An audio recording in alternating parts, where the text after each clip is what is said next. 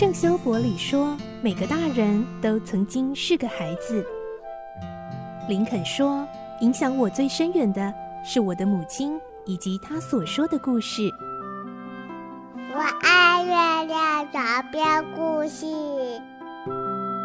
晚安，月亮床边故事。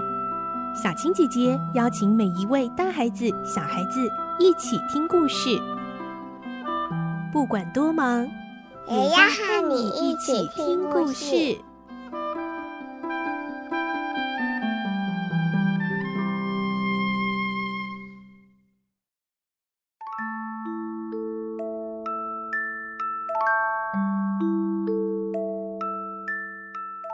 晚安，欢迎你和我们一起听故事。我是小青姐姐，我们继续来听《动物农庄》的故事。今天是三十二集，我们会听到拿破仑成功的高价卖出了一大笔的木材，没想到过多久却发现弗列特给的竟然是假钞。祸不单行，这会儿弗列特竟然还一举进攻农庄了。来听今天的故事。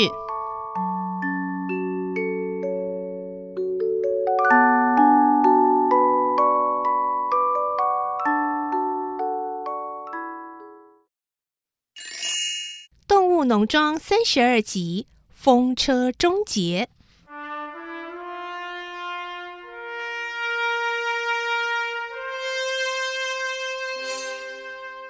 弗列特运走木材后，动物们到谷仓集合。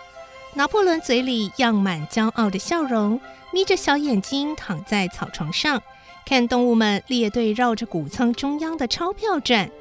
史奎尔趾高气扬的吩咐：“小心点。”不要踩到啦！排队，排队！鸡和鸭都叫了起来。呃、哦，你这个钞票叠起来比我们还高哎！巴普用鼻子去吸钞票，从小到大他还没碰过钱呢。所有的动物都这么叫着。动物农庄的好日子要来了！哦，太棒了，好棒啊！驴子班哲明听了，晃着他那快秃掉的尾巴，悄悄地告诉克拉维：“嗯，当心点哦，不要乐极生悲哦。”克拉维轻声的回答：“老班，你太悲观了。”事情总有转变的时候啊！哎，别痴心妄想了。班哲明仍然不相信动物的命运会这么轻易就改变了。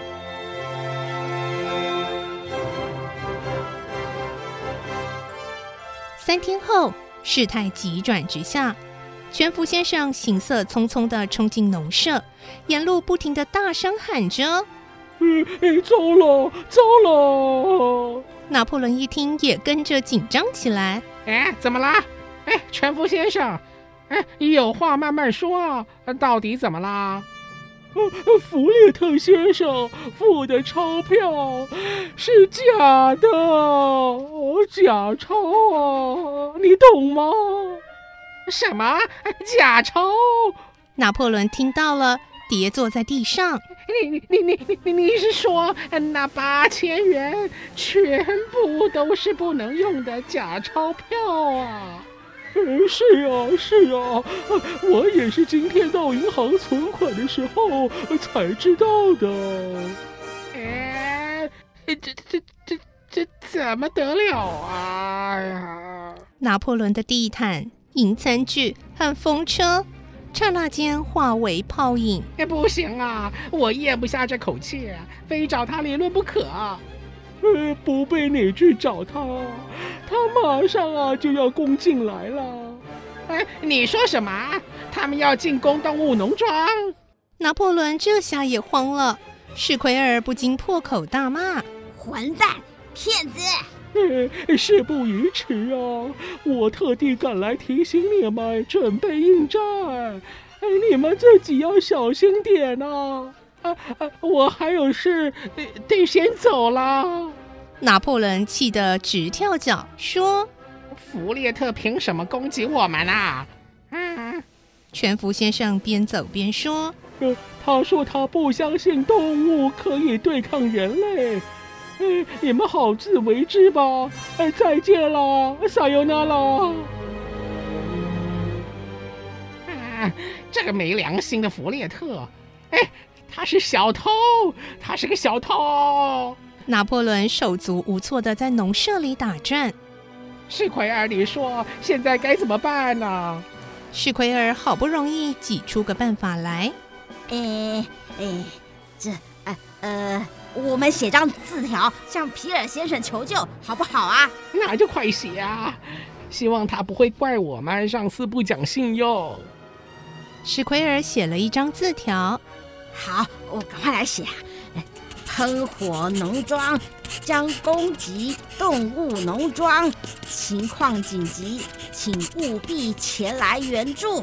嗯，写好了。然后他把字条系在鸽子的脚上，送往胡林农庄。半个小时后，鸽子回来了，脚上也系着一张字条，简单的写着四个大字：“罪有应得。”哎呀，这混蛋见死不救啊！怎么办呢？史奎尔正忙着想主意时，鸽子又进来报信：应战啊！咕咕咕咕，应战啊！喷火农庄的人工！话还没说完，就听见枪声此起彼落的响了起来。这回他们来了十个人，带了七把枪，还有铁锤、铁锹等等。动物们猝不及防。一连倒下好几只。克拉维和班哲明带着鸡、鸭、羊们躲进谷仓里，狗儿和牛在院子里应战。巴普一马当先，站在最前线掩护所有的动物。一时之间，动物和人的惨叫声四起，院子里一片混乱。救命啊！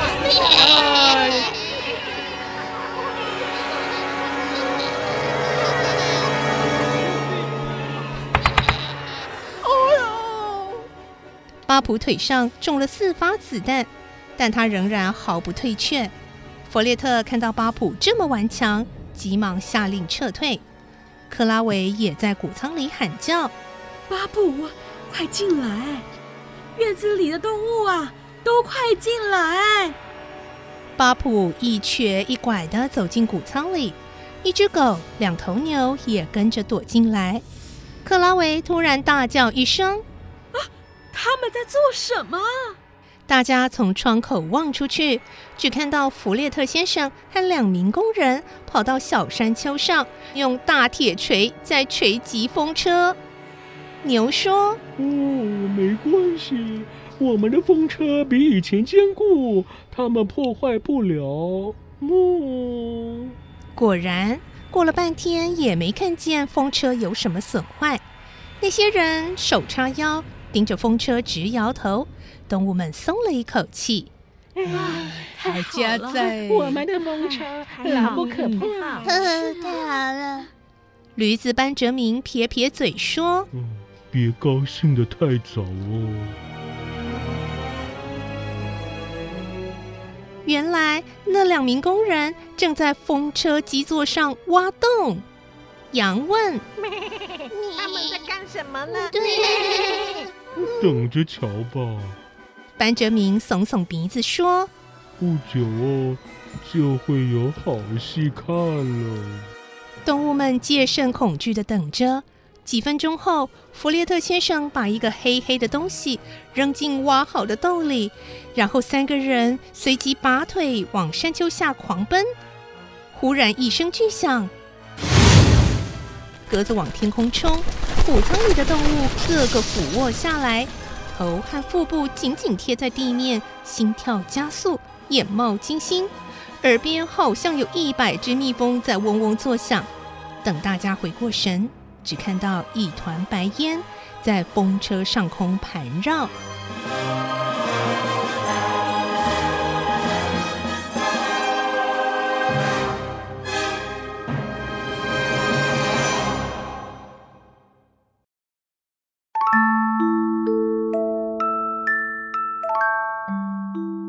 今天的故事就先听到这里喽，下个星期再继续来听动物农庄的故事。明天星期五将有绘本时间，敬请继续锁定收听。我是小青姐姐，祝你有个好梦，晚安，拜拜。小朋友要睡觉了，